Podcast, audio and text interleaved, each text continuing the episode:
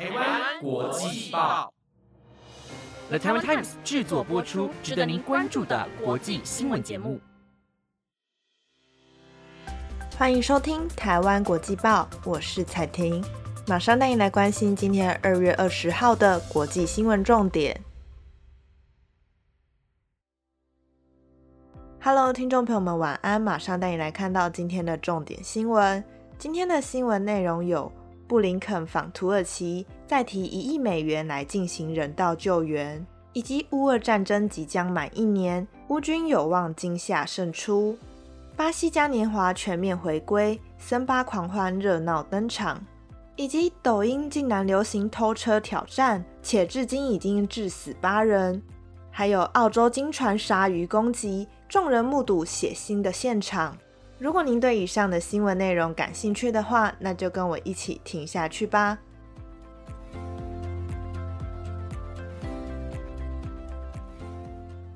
首先，今天的第一则新闻要带您看到的是美国对土耳其的援助。土耳其南部和叙利亚前阵子遭遇强震袭击，美国国务卿布林肯今天搭乘直升机亲自到访土耳其来了解灾情，并承诺再提供一亿美元的人道救助。土耳其南部与叙利亚接壤地区自六日起发生了一系列地震，其中包括规模七点八和七点五的强震。土耳其的罹难人数已经来到了四万六百八十九人，加上叙利亚的数字后，这场震灾的死亡人数现在已经增加至四万四千三百七十七人。根据美联社的报道，美国总统拜登于强震数日后宣布对土叙提供八千五百万美元的援助。美国也派遣一支搜救团队，并且提供医疗用品和设备。法新社报道，布林肯与土耳其外交部长卡夫索格鲁会在土耳其南部应急立刻空军基地进行会谈，美方救援物资也都会先运到这处基地。稍晚，他们会一同搭乘直升机视察哈泰省灾区。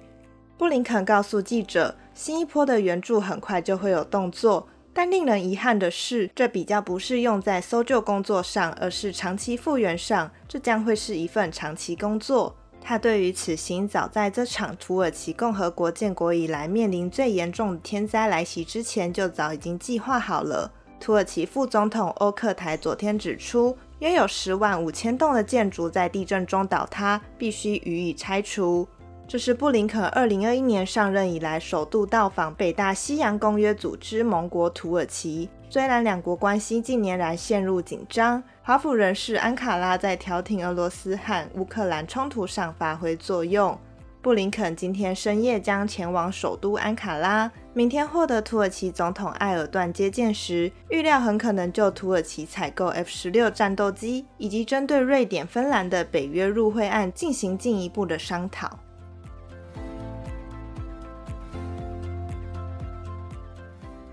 下一则新闻，一起关注到乌尔战争。乌尔战争即将届满一年，欧盟拟推动弹药共同采购计划，加快并扩大弹药生产，以应应乌克兰战场上急需的弹药以及补充本土军备库存的问题。英国首相苏纳克则宣布，英国将成为第一个向乌克兰提供较长程武器的国家，且未来三个月向乌克兰交运的军援将超过去年一整年的规模。美国中央情报局前局长，同时也是陆军退役四星上将的裴卓斯，他在慕尼黑安全会议期间受访指出，乌军有机会在今年夏天击退俄军，但最终能否成功取得，要取决于武器的供应和战略，包括联合兵种作战。乌军正接受西方武器训练，培训速度惊人，但乌克兰必须让多种作战单位采取联合作战模式，才能在战场上成功。且如果俄罗斯的损失继续增加，克里姆林宫某个时刻就必须意识到战争无法持续发展。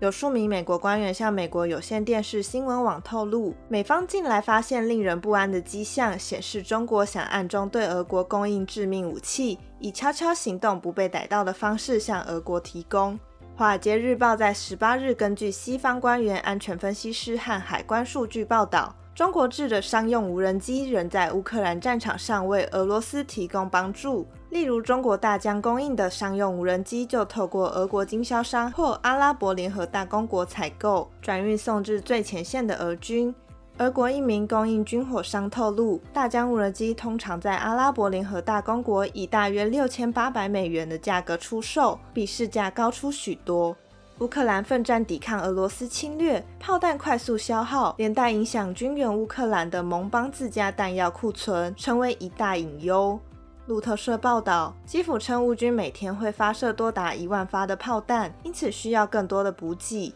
欧盟正在就联合国采购弹药以帮助乌国的方式进行紧急协商。此外，G7 在十八日在慕尼黑举行外长会议，各国皆同意将继续团结一致支持乌克兰，并维持对俄罗斯的制裁。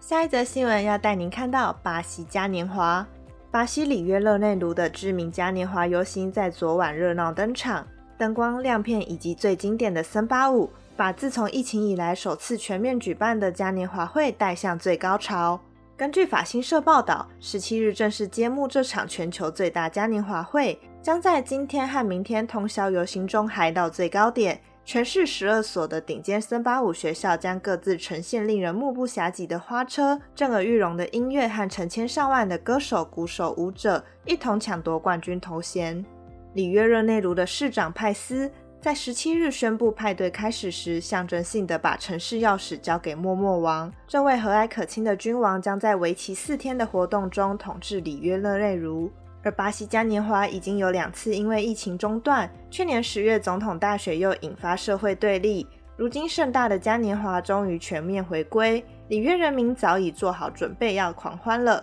由于二零二一年嘉年华因疫情取消。去年虽然恢复举行，但规模缩小，禁止举办街头派对，游行也延后了两个月举办。此外，堪称里约贫民窟骄傲的森巴舞学校，花费数个月缝制服装，以及精心制作可谓游行灵魂的滑车。今年有别以往波索纳洛的执政期间，之前的游行往往带有政治色彩，毫不掩饰的就种族主义。宗教不容忍、环境破坏和对疫情应运失当等问题批评极右翼政府，而今年的游行比较没有那么政治化，许多学校回归根源，选择与森巴流派创始人、森巴发源地的非洲裔巴西文化等相关主题。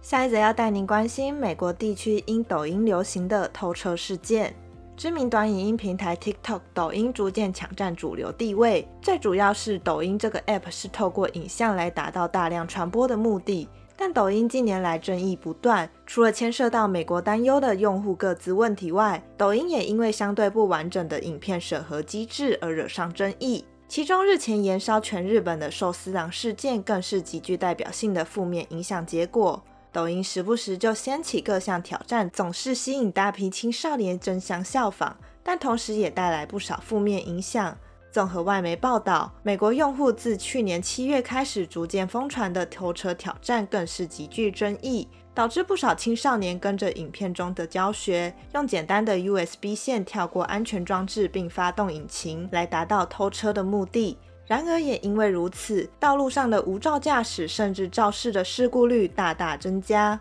据了解，这样的挑战源自于抖音上自称“奇亚男孩”与“现代汽车男孩”的神秘用户，指出上述两款车辆于2015年到2019年间生产制造的车辆没有配备防盗系统，因此成为该项挑战的首要目标，从而造成大批车辆失窃。美国国家公路交通管理局公布的数据更是表明，有多达十四起的车祸与该挑战有关，也导致至少有八人因此丧命。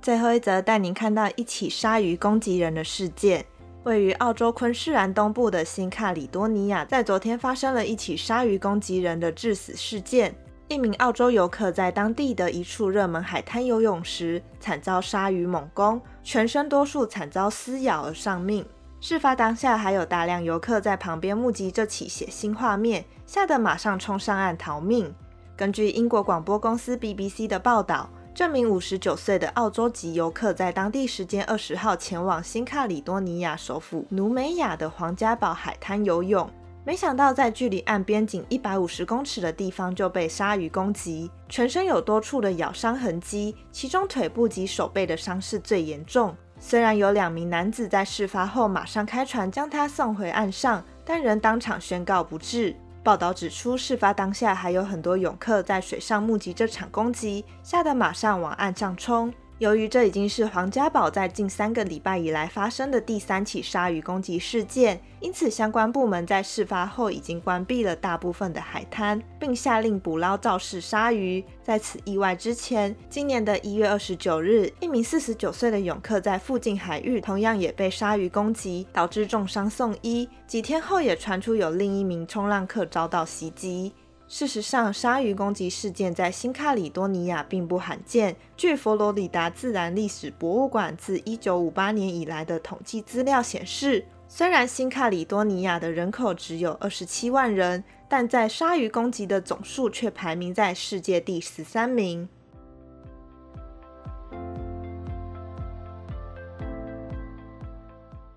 以上就是今天台湾国际报的五则新闻内容，感谢您的收听。那这个礼拜就即将迎来二二八连假，如果你在连假还没有安排什么行程的话，我想要推荐一部最近票房破亿的国片，关于我和鬼变成家人的那件事。这部真的是兼具搞笑又让人感动的一部电影。